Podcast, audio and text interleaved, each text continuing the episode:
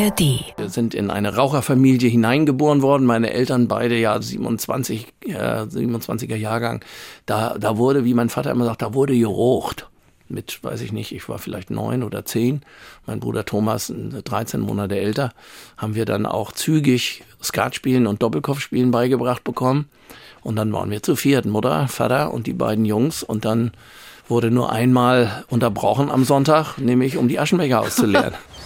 Viel, viel, viel Hamburg. Hamburg. Der Talk-Podcast von NDR 90,3 mit Britta Kehrhahn. Seinetwegen habe ich mal Pommes und Currywurst in der Eppendorfer Grillstation gegessen, obwohl ich gar keinen Hunger hatte. Wollte einfach nur mal den Imbiss kennenlernen, in dem er den Ditsche spielt, den arbeitslosen Mann, der im Bademantel über Gott und die Welt sinniert. Und noch was. Seinetwegen habe ich mir damals tatsächlich überlegt, mir auch mal so einen gestreiften Bademantel zuzulegen.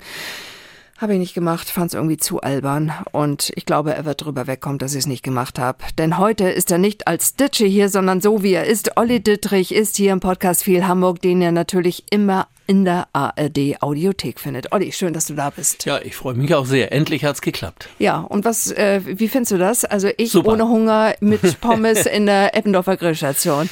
Ja, erstmal sowieso schon sehr gut. Das ehrt mich und äh, meine Mitstreiter, die äh, das Format ja mit, mit äh, ähm, nicht nur aus der Taufe gehoben haben, sondern 20 Jahre, fast 20 Jahre lang äh, gestaltet haben.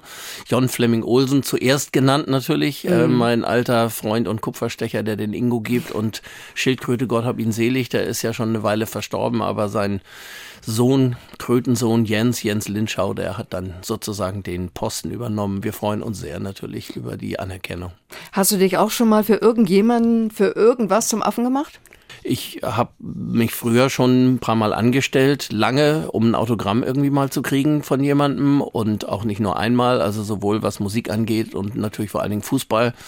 Äh, aber ob ich mich da zum Affen gemacht habe, ich habe mich eher, sagen wir mal, blamiert bei Uwe damals, Uwe Seeler. Ach, Als mit ich- der Autogrammkarte, wo Ja, es so kalt war, ne? Genau, genau. Also so ein Wetter so ähnlich wie, wie wir es jetzt äh, seit einiger Zeit haben, also wo es richtig frostig war und der HSV noch an der Hallerstraße trainiert hat, äh, im Roten Baumstadion. Da haben äh, ja viele junge Butchis und ich auch nach der Schule gestanden und gewartet, bis Uwe rauskam und äh, habe mir dann in mein großes Aral Fußballbilder Sammelbuch von 1966 ein Autogramm geben lassen oder zumindest haben wir es versucht. Er hat's versucht.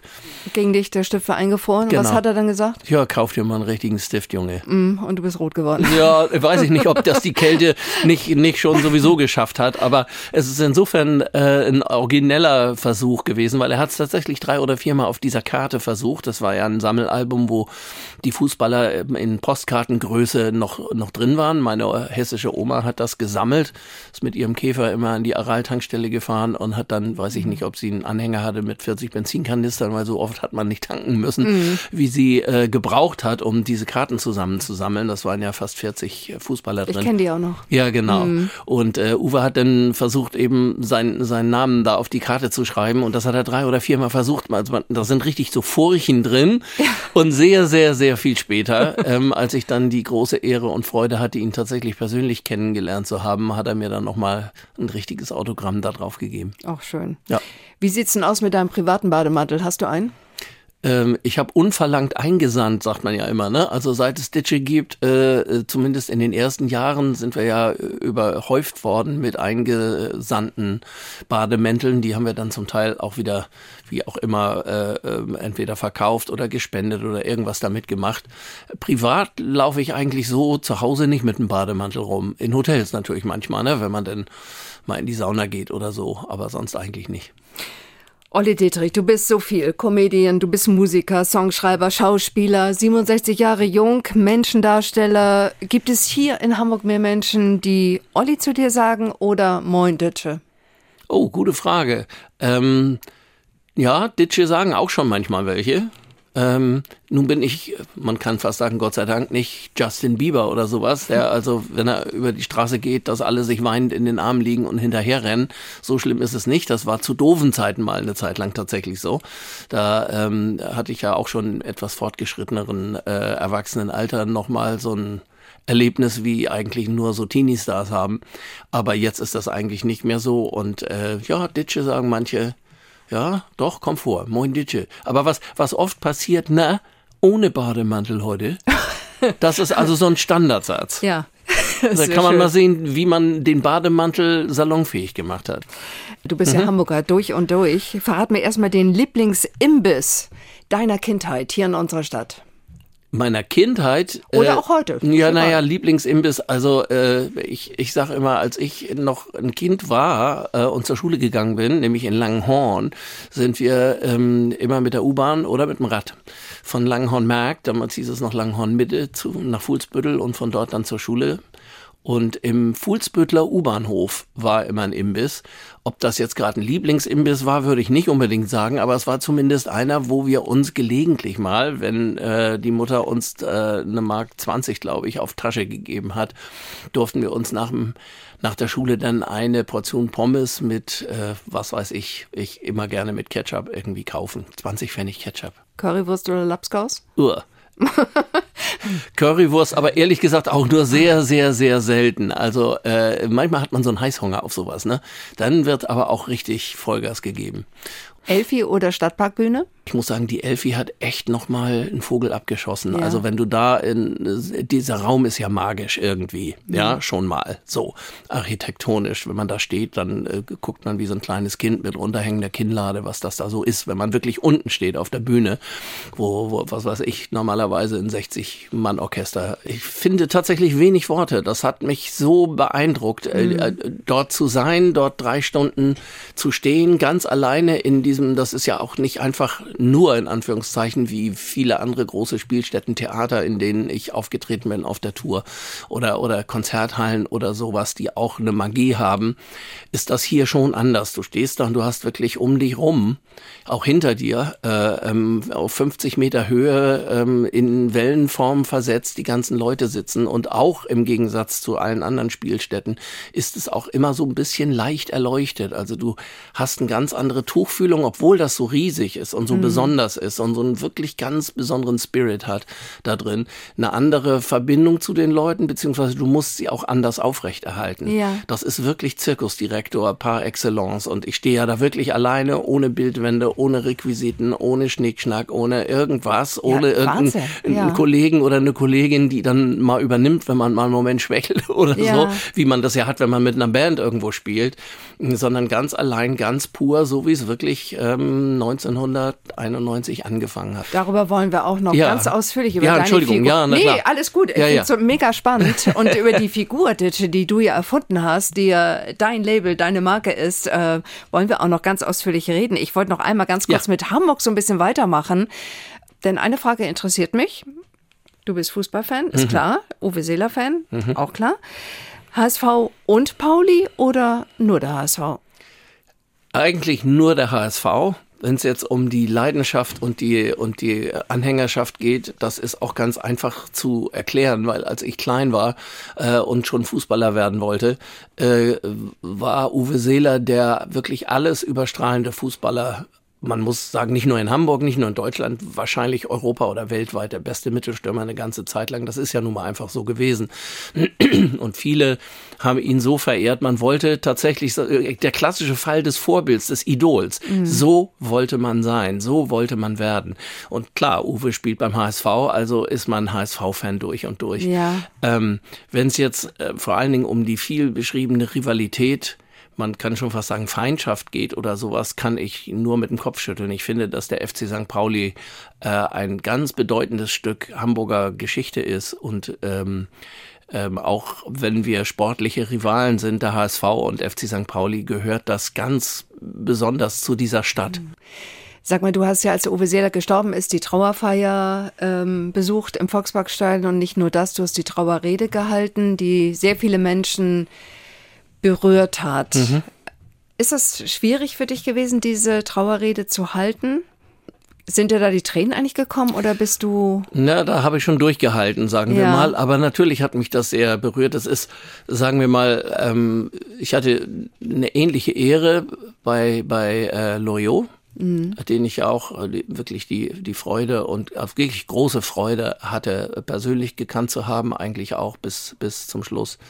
Äh, wo mich die Familie auch gebeten hat, auf der, auf der Trauerfeier die Abschlussrede zu halten. Und ähm, auf der anderen Seite, weil auch jetzt gerade nach Uwes Tod und nach dieser Rede ähm, dann zum Jahresende dann alle, alle Jahresrückblicksverwerter äh, aller Medien dann ankamen und wollten mich dann da irgendwie auch nochmal äh, vor die Kamera zerren oder sowas und auch mit Ilka Seeler zusammen und so, mit der ich mich dann auf kleinen Dienstweg abgesprochen habe, dass wir das nicht machen, weil ich ähm, sowas ähm, furchtbar finde. Also diese Art von Trauer-Promotion-Tourismus. Äh, ähm, ich weiß, dass alle immer ihre Sendung füllen müssen und dass die alle alle auch ihre Inhalte, gerade wenn das so was Besonderes ist, irgendwie bedienen müssen. Da ist das natürlich eine Steilvorlage, um mal im Fußballerjargon zu bleiben.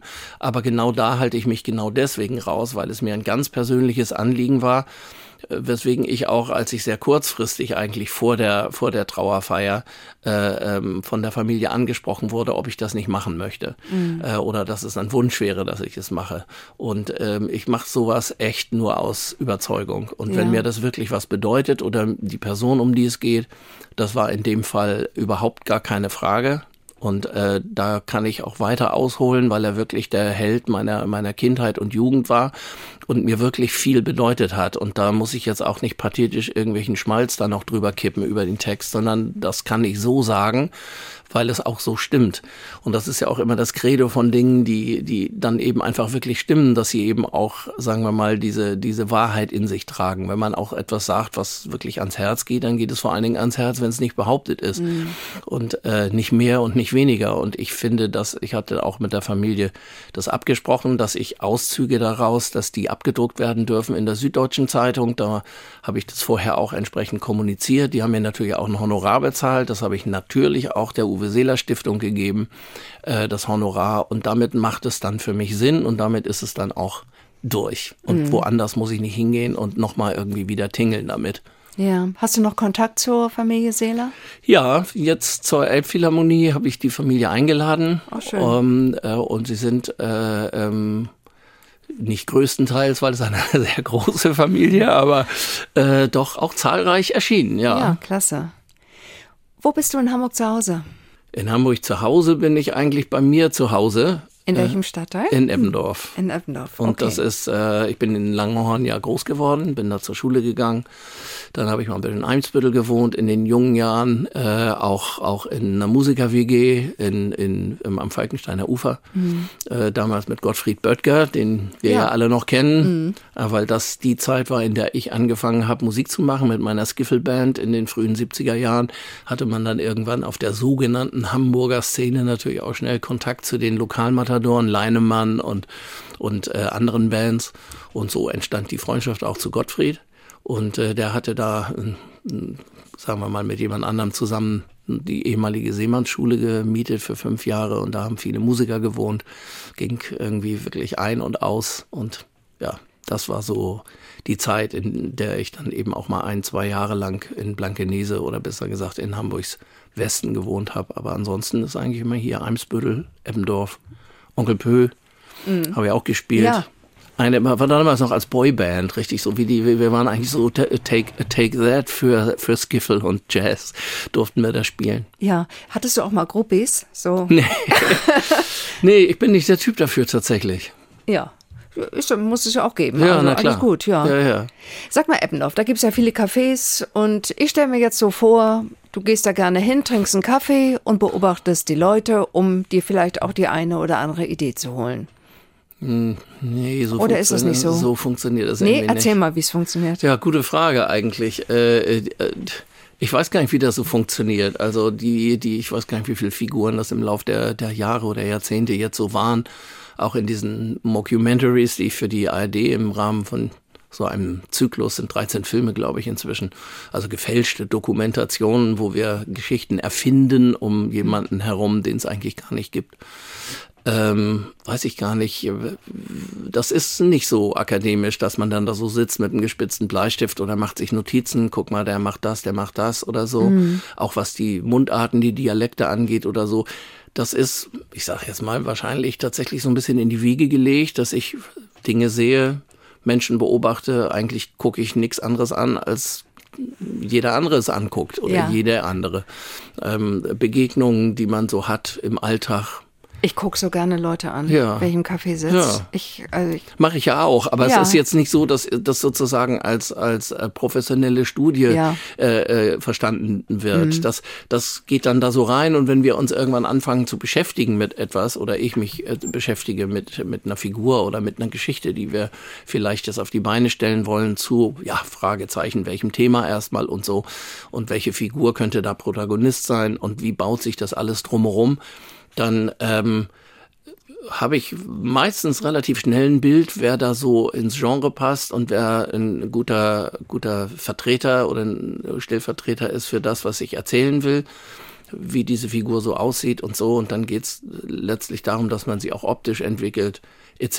etc. Und ich lasse dann eigentlich nie locker, wenn ich so merke, es stimmt noch nicht so ganz irgendwie. Und, und das stimmt noch nicht so ganz, ist gar nicht so sehr handwerklich zu sehen, sondern eher, dass man die Seele zu fassen hat. In dem Moment, wo man die Seele zu fassen hat und wo immer ich die dann wahrscheinlich mal aufgeschnappt habe, wahrscheinlich durch meine Beobachtung, ja, äh, das ist dann da so irgendwo ganz tief drin und dann plötzlich merke ich, ja, genau so ist der oder diejenige. Ja. Ich habe ja auch schon Frauen gespielt, so ist es nicht. Dein Vater hat mal zu dir gesagt, was Zeitungen und Berichte betraf, denk dran, Junge, in diese Zeitung wird am Wochenende auf dem Markt Fisch eingewickelt. ja. Hat dir das geholfen?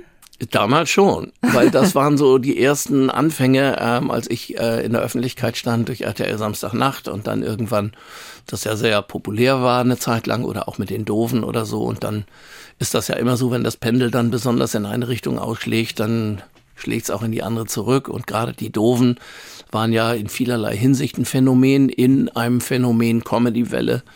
Und da gab's dann auch mal ordentlich auf die Fresse. Ne? Ja. Die Doofen blödeln sich reich und so dieses ganze Zeug. Und ich weiß, dass mich das dann immer sehr verletzt hat und, und getroffen hat und so. Das muss man ja auch erstmal lernen, damit umzugehen, äh, dass man jetzt plötzlich in der Zeitung steht und äh, irgendwie einer einem erzählt, was man für ein Idiot ist, so, ne? Ja. Und da hat er das dann, weiß ich noch, hat er mal gesagt, vergiss es, ne? Nichts ist so alt wie die Zeitung von gestern und denk dran, am Wochenende wird auf dem, auf dem Markt wird da Fisch dran eingewickelt. Gilt heute leider nicht mehr. Das ist noch aus so Ja. einer Zeit, die noch gar nicht so lange her ist, aber in der noch nie nichts gepostet wurde oder sozusagen einen Finger- oder Fußabdruck im Netz hinterlassen hat, weil heute wird das natürlich alles erstens mal auf ewig drin bleiben und dann auch genommen und wiederverwertet und weitergearbeitet und gepostet und auch denunziert und ich weiß nicht was alles. Also das ist Ja. nicht mehr so, dass da Fisch eingewickelt wird. Sag mal, erwarten eigentlich viele Menschen von dir oder hast du das Gefühl, erwarten viele, dass du komisch bist, wenn du sie triffst, dass du dann mal einen kleinen Witz reißt? Nö, eigentlich nicht. Nee? Mhm. Ist gut. Du hast mal ein Buch über dich selbst geschrieben. Da schreibst du ganz ehrlich über deine Ängste, auch über Zwänge, die das ja, Unterhaltungsgeschäft, die Show mit sich bringt. Äh, Applaus ist trügerisch und Erfolg wirklich keine stete Sache, heißt es da Ja, von dir. Stimmt ja, auch. Ich darf trotzdem sagen, dass ich das nicht allein geschrieben habe und ich habe mich auch wirklich gewehrt, eigentlich am Anfang das Buch zu machen. Äh, Das hat die großartige Journalistin Anne Amiri Siemens mit mir zusammen gemacht, Ja. die eigentlich Fachfrau und Expertin für einen ganz anderen Bereich ist tatsächlich. Und ähm, wir hatten uns bei einer Grimme-Preisverleihung, glaube ich, kennengelernt. Ähm, und äh, sie hatte die Idee zu einem Interviewbuch. Und das Besondere an den Interviews war, dass sie mit mir dann eben an Orte gegangen ist, die in meinem Leben irgendwie, und wenn es nur über Bande war, irgendwie eine Rolle gespielt haben und sie mir aber vorher nie verraten hat, wo wir hinfahren. Das waren so fünf, sechs verschiedene Interviews Ja. und da war mein altes Gymnasium äh, äh, Alstertal in Fuhlsbüttel dabei, aber genauso auch zum Beispiel das Springer-Gebäude, das ehemalige Büro von Axel Springer, weil mein Vater ja die Schule geleitet hatte, dass wir dort in den Räumen ein Interview geführt haben und ähm, da ging es dann auch um die RAF und um die Anschläge. Das ist halt ihr Spezialgebiet auch gewesen. Dazu Ja. hat sie eine ganz tolle Dokumentation gemacht aus der Sicht der Opfer.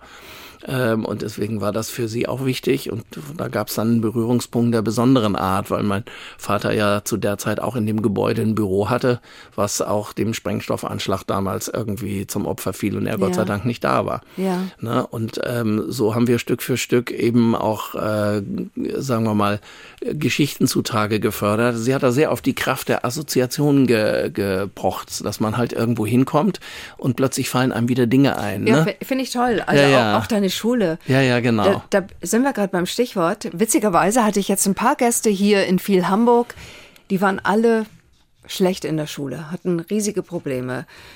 Du gehörst auch dazu. Ja. Bist mal sitzen geblieben. Mal ist gut. Ich, ich mag ja, wie oft? wie oft? Also, ja, ähm, die, man, man müsste eher die müsste- Frage stellen, was ist äh, äh, sozusagen, was ist die Höchstzahl, also die man erreichen kann tatsächlich. Ja. Also die volle Punktzahl erreicht mit zweimal sitzen bleiben auf dem Gymnasium und äh, dreimal sitzen bleiben, zumindest damals, ich habe echt die Tuchfühlung verloren zur Schule. Ich glaube, man kann gar nicht dreimal sitzen bleiben.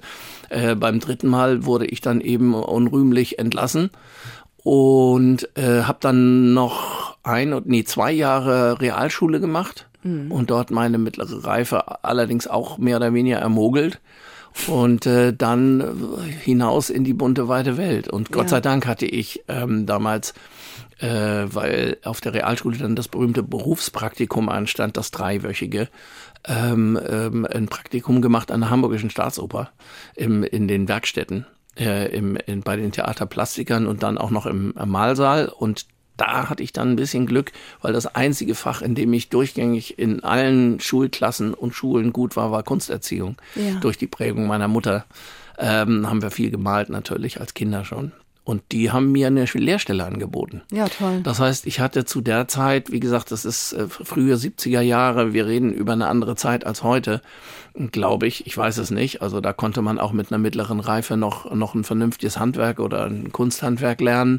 Äh, und äh, ich hatte eine Lehrstelle, obwohl mir meine Klassenlehrerin damals nachgewiesen hat, dass ich in der Mathematikprüfung der mittleren Reife halt einfach komplette Scheiße gebaut habe und gemogelt habe und abgeschrieben habe. Ich hatte irgendwie eine Rechnung mit zwei, un, wie sagt man, mit, mit, mit zwei Ungleichen und das X auf eine andere Seite bringen und dieser ganze Kram. Ich wusste nicht, worum es geht, hatte aber die ganze Aufgabe richtig abgeschrieben. Dann kamen merkwürdige Hieroglyphen und am Ende kam ein richtiges Ergebnis raus. Ja. Und sie hat mir das nur vor die Nase gehalten. Ich werde das nie vergessen. Hat gesagt, so, jetzt sag mir, wie, wie bist du da drauf gekommen? Sag doch nochmal den Rechenweg jetzt. Und ich stotter, stotter und irgendwie. und das hätte bedeutet, dass ich ähm, äh, die Prüfung natürlich nochmal, ich glaube nach einem halben Jahr oder wie auch immer, nochmal Ja. wiederholen hätte müssen. Hatte aber schon meine Lehrstelle fest. Dann hat sie gesagt, ich werf dir keine Steine in den Weg. Du hast deine Lehrstelle, das ist für deinen, für deinen Werdegang und dein berufliches Leben wie auch immer viel wichtiger. Und dann machen wir einen Haken hinter und gut ist. Ja, das ist ja dann nett. Ja, ne? das Ansonsten, ist super, super Lehrerin war das. Ja, ach Schule, ja, ach, Ja. ich weiß nicht. Also ich finde es immer schlimm, wenn die Lehrer dann sagen, aus dir wird nichts und Das äh, kenn für- ich. Ja, aber das, das Stimmt ja auch. ist doch blöd. ja, aber gut. Jetzt sitzen wir hier. Ne? Mein Mathelehrer hat immer gesagt zu allen: Weiß sie nicht, kann sie nicht, Ja. setzen Ja. sechs. So. Ja, ich musste an die Tafel vorne, ich weiß, jetzt darf man hier keine Namen nennen, aber mein Mathelehrer, das war noch einer am Gymnasium, der einen weißen Kittel trug. Ne, es gab Lehrer, die Kittel trugen, wenn sie kamen. Oh. Ja. Und äh, der hat Physik und Mathematik irgendwie unterrichtet und der hatte Freude, äh, also ich sage es jetzt mal, er hatte Freude daran zu sehen, wenn jemand nicht auf seinem Niveau ähm, windschnittig auch ein Mathe-Ass war und da so ein Loser wie ich, der mit den Gedanken woanders war, der irgendwie nix gepeilt hat, der nichts konnte, kein Talent dafür hat, noch dazu, aber auch faul natürlich, war faul wie nix. Mich haben Mädchen interessiert, meine erste Band und Fußball, Ende der Durchsage. Ich bin nach Hause gekommen, habe einen Ranzen in die Ecke gepfeffert und bin auf dem Platz und haben Fußball gespielt. So, fertig. Und irgendwann Hm. bist du dann auf die Idee gekommen, dich mal auszuprobieren in der Abteilung Comedy oder wie immer du das nennen willst. Dein Mikro zu Hause, habe ich gehört, war ein eine Dreiersteckdose, ne? Kann das sein? Als Irgendwie Kind. So. Als, kind, Ja, ja, jetzt ja, hast du genau. aber einen großen Bogen gemacht. Das, ja, ich weiß. Ja. Ähm, aber diese Dreiersteckdose, die äh, geht mir irgendwie nicht aus dem Kopf. Also finde ich super. Du standst zu Hause und ist ein herrliches Mikrofon. Also jetzt mal ganz ehrlich, eine Dreiersteckdose und du nimmst den Stecker, das ist und machst noch die berühmte äh, Schlagerapparaten-Schleife, ganz Ja. wichtig, Ja. die wir ja später dann auch von der ZDF-Hit-Parade kennen und so. Aber ich habe tatsächlich schon, das ist jetzt nicht ranschmeißen hier, so nicht, dass es jetzt aus dem Lautsprecher rausschmalzt, aber ich habe tatsächlich die NDR-Schlagerparade natürlich gehört. Das war, war klar. Mhm. Ja. Damals äh, nix Internet und die Streaming und bla bla. Liebe Zuhörerinnen und Hörer, die ihr jünger seid, vielleicht lasst ihr euch von euren Großeltern erzählen, es gab Zeiten, da hat man terrestrisch Senderempfang und man hat irgendwelche merkwürdigen Tischantennen auf Fernseher gestellt und ja. lange gedreht, bis irgendwie das Krisseln nicht mehr ganz so schlimm war. Ich habe mit dem Mikro immer an die Lautsprecher gehalten und das dann aufgenommen und wenn ja. irgendwann mal eine Verkehrsmeldung kam im Radio, war ich so sauer, weil dadurch war ja. das dann ja zerstört, das Lied. Ne? Wir haben gedacht, wir können zum Mond fliegen, als die ersten Kassettenrekorder kamen mit so einem kleinen Kopfhörerausgang und mit so einem 5-Pult-Stecker und der Tab-Taste äh, auf dem Plattenspieler und den, ich habe ja bei uns äh, de, de, das Radio, an dem mit den beiden mittleren Tasten, die Tab-Tasten, äh, konnte man ja dann den Plattenspieler sozusagen umschalten vom Radiobetrieb mhm. auf Wiedergabe.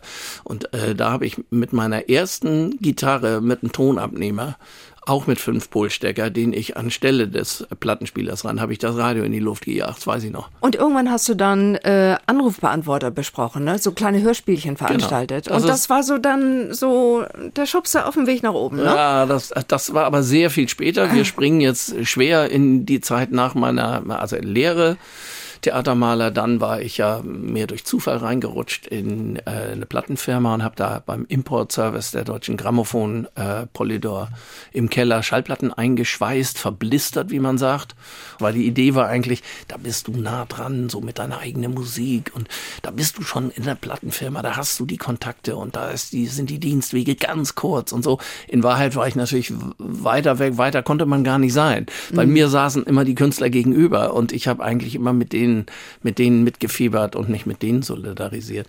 Aber dann gab es irgendwann einen Bruch, 85, 86 sowas. Und ja. da habe ich dann angefangen, Songs zu schreiben, bis ich dann einen eigenen Plattenvertrag hatte, etc., etc. Und als das dann auch wieder nichts wurde, habe ich dann angefangen, Hörspiele aufzunehmen, als eigentlich fast als Beschäftigungstherapie, ehrlich gesagt. Das war dann so um 89, 90 so. Ja, und zwischendurch ging es, glaube ich, mal gar nicht so gut. Da hattest du In dann auch Zeit, wirklich genau. so Existenzängste, Klar. viele Zweifel wahrscheinlich Klar. und bist irgendwie da rausgekommen dann wieder. Ja. Mhm.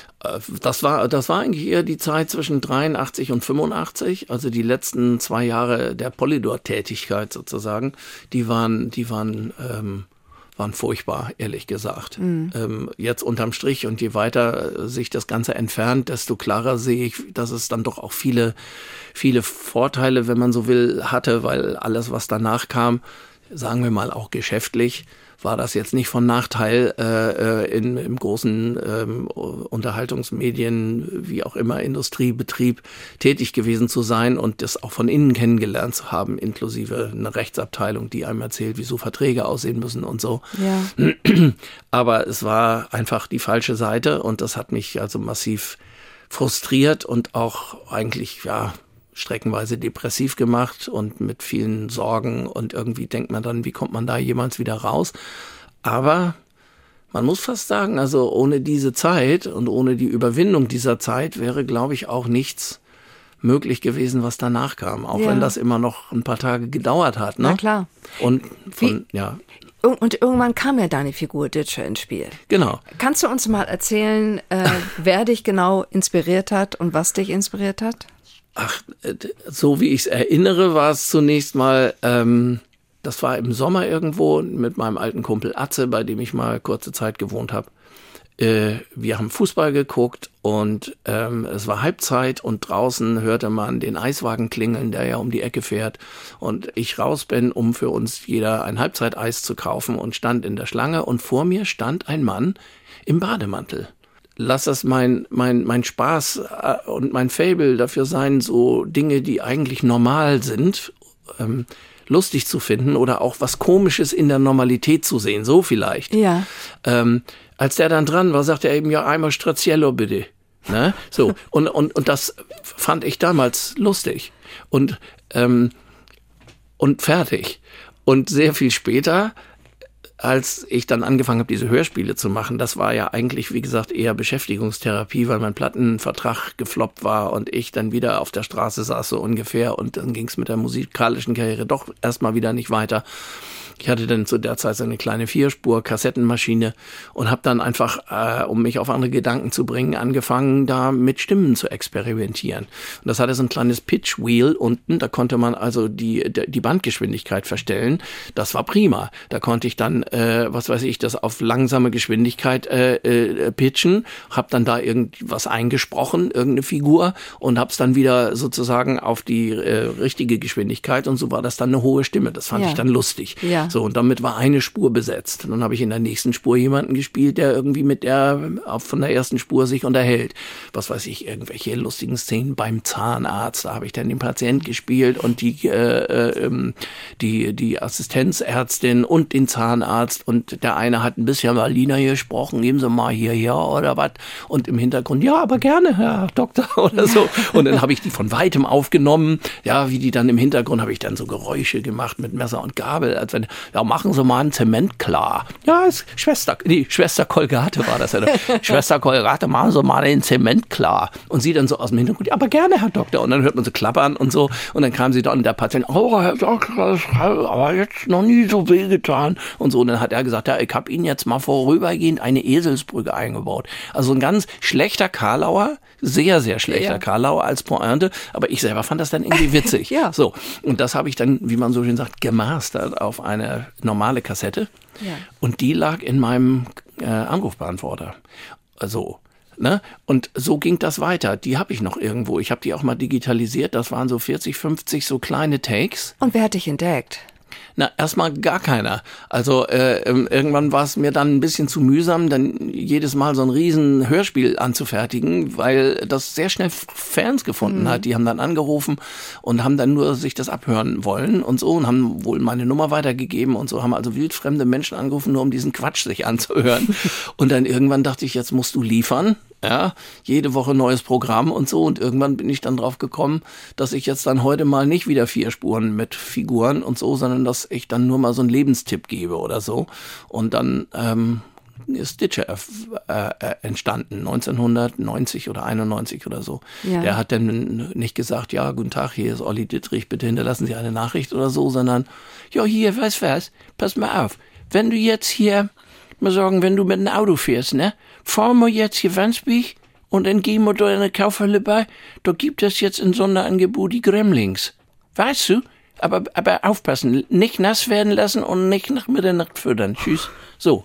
Ne? So ein Scheiß halt. Ja. Weil ich irgendwas irgendwo aufgeschnappt hatte ja, oder es war eine Baustelle vor der Tür oder ich weiß es nicht. Ja. Und immer, ja, ich bin das nochmal. Ich wollte nochmal sagen. Und so ging das dann immer weiter. So, so, so ist Ditsche geboren. Aber da riefen wahrscheinlich noch mehr Leute an, oder? Das weiß ich gar nicht mehr so genau. Auf jeden Fall, irgendwann kam es dann dazu, dass es ja diesen ersten Quatsch-Comedy-Club gab. Damals noch nur, in Anführungszeichen, auf der Bühne, lange bevor es das dann als Fernsehformat gab ging dann so eins zum anderen. Dann dachte ich, nimm's mal den Typen vom Anrufbeantworter, der hat so ein paar Dönches drauf und dann, was hat der denn dann an?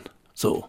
Und dann habe ich in, in, mit meinem damaligen Wohngemeinschaftskumpel Carsten Peters, da fand ich dann diesen Bademantel in seinem Schrank, der gehörte eigentlich seinem Vater. Und da klappte wahrscheinlich dieses Bild auf von sehr viel früher, von diesem Mann, der mal vor mir stand im Eiswagen. Ich weiß nicht, ich sammle mir jetzt die Erinnerungen so ein bisschen zusammen. Ja. Aber irgendwie war das so ein Bild, ne? Der hatte so eine Jogginghose, bequem jetzt, und aber auch nur Freizeit-Badelatschen. So, ne? Was man, es ist jetzt gar nicht so, also lange bevor es Comedy gab in Deutschland, ja. wo dann irgendwie lustige Leute, Darsteller, irgendwie noch lustigere Leute, Darsteller erfinden und dann diese Prollfiguren, die dann irgendwo Supermarktkassiererinnen sind oder Schrauber oder so, das sind dann so die, die, die Doofköpfe dann immer, ne? Die mhm. dann so genommen werden, obwohl das ja gar nicht stimmt. Und so ist das dann entstanden, dass dann plötzlich im Theaterkeller jemand auf der Bühne stand mit einem Bademantel an und mit einer Aldi-Tüte, in der unten ein paar Flaschen waren und die damit die nicht zusammenfällt übrigens. Und ganz viele konnten sich und können sich damit identifizieren. Das es war ein großer, Leute. es war ein großer Lacher. Ich durfte irgendwie ja. fünf Minuten da stehen oder acht und am Ende waren es 20 und äh, Thomas Hermanns saß unten und ich habe immer nur gesagt, Tommy, kann ich nur weitermachen? Und er sagte, ja, komm, mach mal, mach mal, mach mal einmal weiter. Ne? Wir haben ein neues Jahr, 2024 hat begonnen. Ähm, du hast wahrscheinlich auch noch viel vor. Ditsche wird weiterleben, ne? Was hast du so geplant in Sachen Ditsche? Jetzt lacht er. ei, ei, ei. das Format, so wie wir es kennen, und äh, lief ja zuletzt im Mai 2021, also aus der Eppendorfer Grillstation mhm. mit diesen sechs Überwachungskameras, die übrigens tatsächlich nur durch den Computer laufen, also die elektronisch geschaltet sind und immer in Anführungszeichen oder oft ein nicht wirklich richtiges Bild entsteht, jedenfalls keins, was ein Bildmischer so schneiden würde. Das Format gibt es so nicht mehr. Mhm. Und ich kann dazu auch ehrlich gesagt nicht mehr viel sagen weil ich werde immer gefragt, wann gibt's das wieder? Und ich kann nur sagen, die letzte Folge lief im Mai 21. Ja. Und ähm, was es aber gab und sicherlich auch vielleicht nicht in 24, sondern vielleicht erst Anfang 25 wieder geben wird, das planen wir gerade, ist die Fortsetzung der Live-Tournee. Das ist es eigentlich, wo alles herkommt immer, sagen auch alle Künstler, die auch Fernseh- und Filmkarrieren machen, die aber von der Bühne kommen. Das ist es, wo es herkommt und mhm. da, wo es auch wieder hingeht, weil da ist keiner dazwischen, der dir sagt, oh, das ist, versteht der Zuschauer nicht, da müssen ja. wir den Zuschauer anders abholen, da, nein, das ist, und, hm, wo der Bedenkenkatalog schon auf dem Tisch liegt, wenn man mit einer frischen Idee kommt oder so, das begegnet ja einem auch gelegentlich. Musik ja. Machst du ja auch so gerne. Ich ja. meine, haben wir eigentlich auch nur angetickt. Du hast ab und zu mal erzählt, was du alles gemacht hast. Texas Lightning, haben wir noch gar nicht drüber gesprochen. Ach Gott. Ja, also. Das Vorstrafenregister ist sehr lang. Es Einfach, es ist die Gnade der frühen Geburt. Genau. No, no, never heißt das Vorstrafenregister. Äh, fantastischer Song.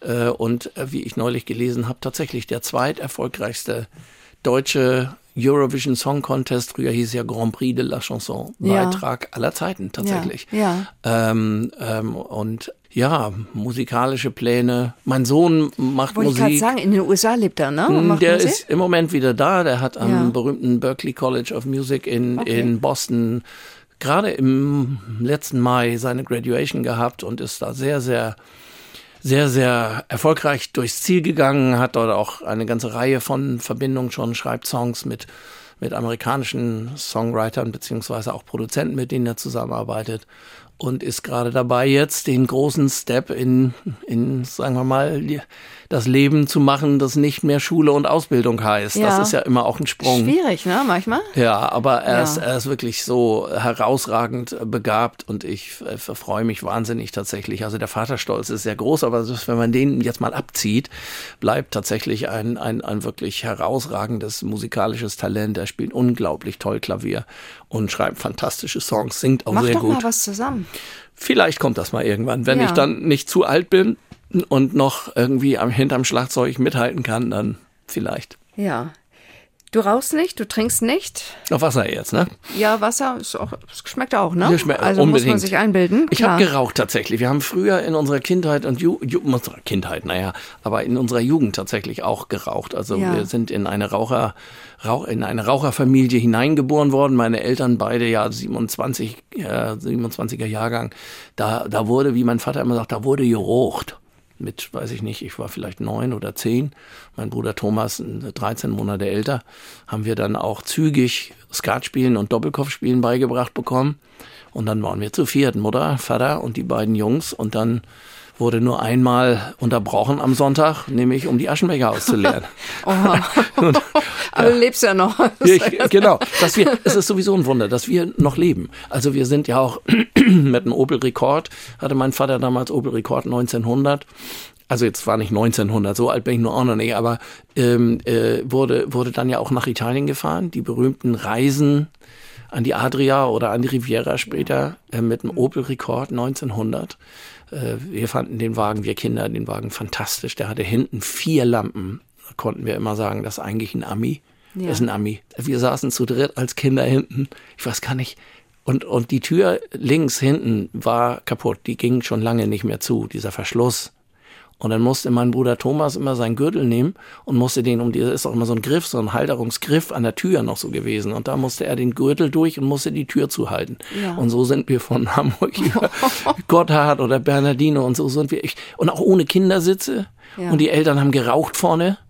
Es wurde auch nur selten gehalten, also höchstens um den Aschbecher wieder auszuleeren und so. Ich, ich frage mich sowieso, wieso wir alle noch am Leben sind. Also wie geht das? ja. Ne?